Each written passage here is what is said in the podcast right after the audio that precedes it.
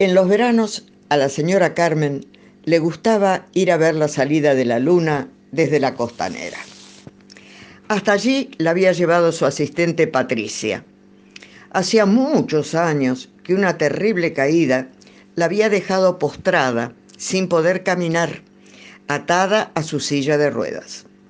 Como todos los veranos, su hija Estela había venido a pasar con ella los meses estivales. Y con Estela habían llegado los nietos. Su preferida era Belén, la menor. Graciosa, bonita, ocurrente, pero inquieta, muy inquieta. Ella también había querido ir a la costa a ver la luna. La señora Carmen, adivinando que su nietita no iba a resistir mucho tiempo mirando hacia el este, por donde iba a aparecer Selene, y conociendo el grado de cargosidad que podía llegar la nena, la había mandado con Patricia a comprarse helados. Así, en soledad, iba a poder rezar. Para ella orar no era recitar de memoria algo establecido por otros, la señora Carmen hablaba con Dios en una comunicación especial en la que le pedía protección para los suyos, salud para todos sus conocidos y para ella irse de este mundo molestando lo menos posible. La distrajo de su plegaria una figura que salía del mar. Era un muchacho alto, delgado, de cabello largo. Un surfista, pensó la abuela pero no traía ni la tabla ni el traje característico de los que practican surf. Qué raro, se dijo para sí, cómo brilla su piel, qué luz tan particular. Y bueno, se habrá aceitado con uno de esos productos que se usan ahora, concluyó la señora Carmen.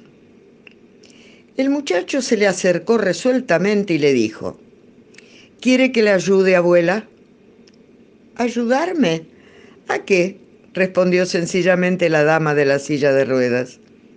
A que vuelva a caminar, fue la respuesta. Ay, joven, usted no sabe. A lo largo de estos años he visto a los mejores traumatólogos, kinesiólogos especializados. Me pusieron en todos los aparatos posibles.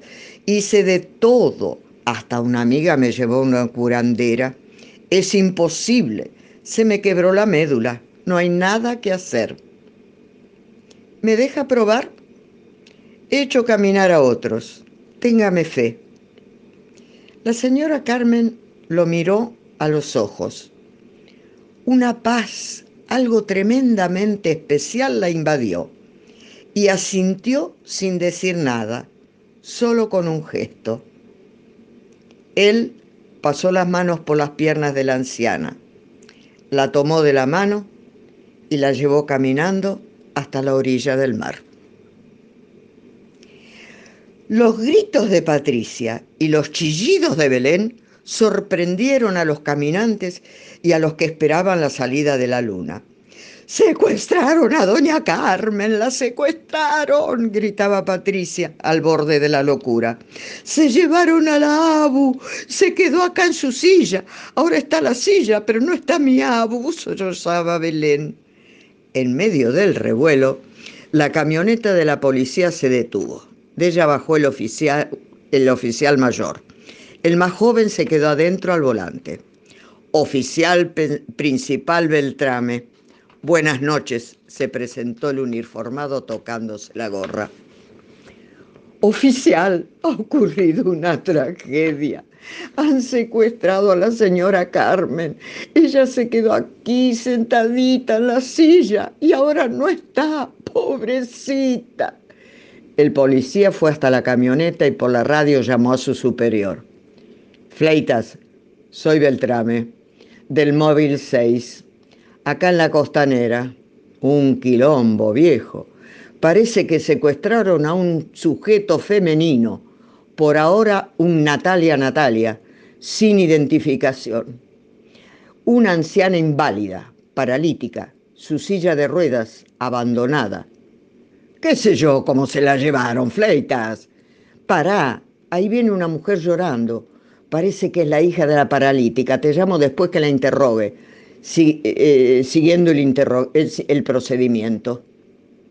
Corriendo, Estela, al borde del desmayo, solo atinaba a gritar, mamá, mamita, ¿a dónde se la llevaron? Oficial principal Beltrame a cargo del procedimiento, se presentó el policía. Presuntamente su progenitor ha sido víctima de un secu y no pudo seguir. Fue interrumpido por los gritos de Belén. ¡Ah, mi mami! Ahí está la Abu. Y señalaba la orilla del mar. Mamá, ¿qué haces ahí? ¿Cómo llegaste? exclamó Estela casi aullando y se precipitó en dirección hacia la señora Carmen, Carmen y a los tropezones por la arena. La seguía Patricia, que no paraba de gemir, y Belencita que decía, ¡Abu, qué susto que nos diste! Serenamente, la señora Carmen les dijo, cálmense, Jesús me curó yo lo vi salir del mar y creí que era un surfista, pero no, era Jesús. Al principio no lo creí, pero cuando me pasó las manos por las piernas, ¡Te manoseó, mamita! ¡Qué horror! la interrumpió Estela. Déjate de pavadas y escúchame por una vez en tu vida. Escúchame. Era Jesús. Me tomó de la mano, me trajo hasta acá y me dijo, tu fe te ha salvado. Abu, era Jesús el de las estampitas, la interrumpió su nieta. Sí, mi amor. Tenía las marcas en las manos y los pies, la cicatriz en el costado. Era él. Me hizo un milagro a mí.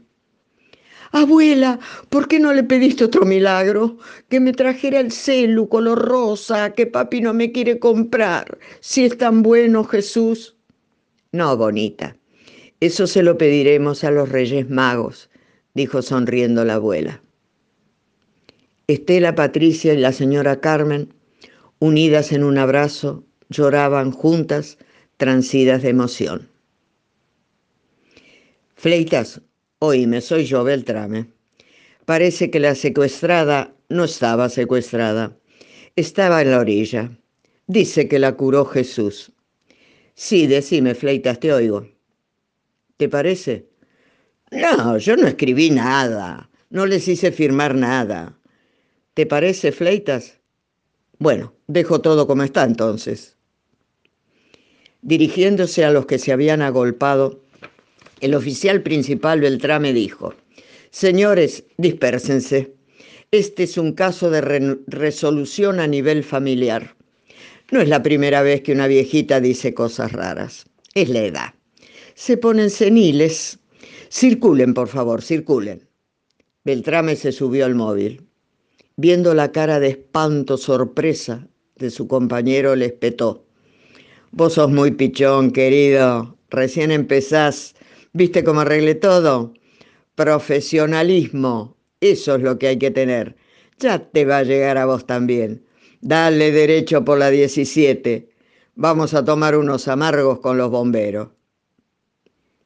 Sentadita en la silla de ruedas, Belén esperaba a la abuela, a su mamá y a Patricia y se decía a sí mismo, qué lindo ver a Jesús. Y yo me lo perdí por ir a tomar helado.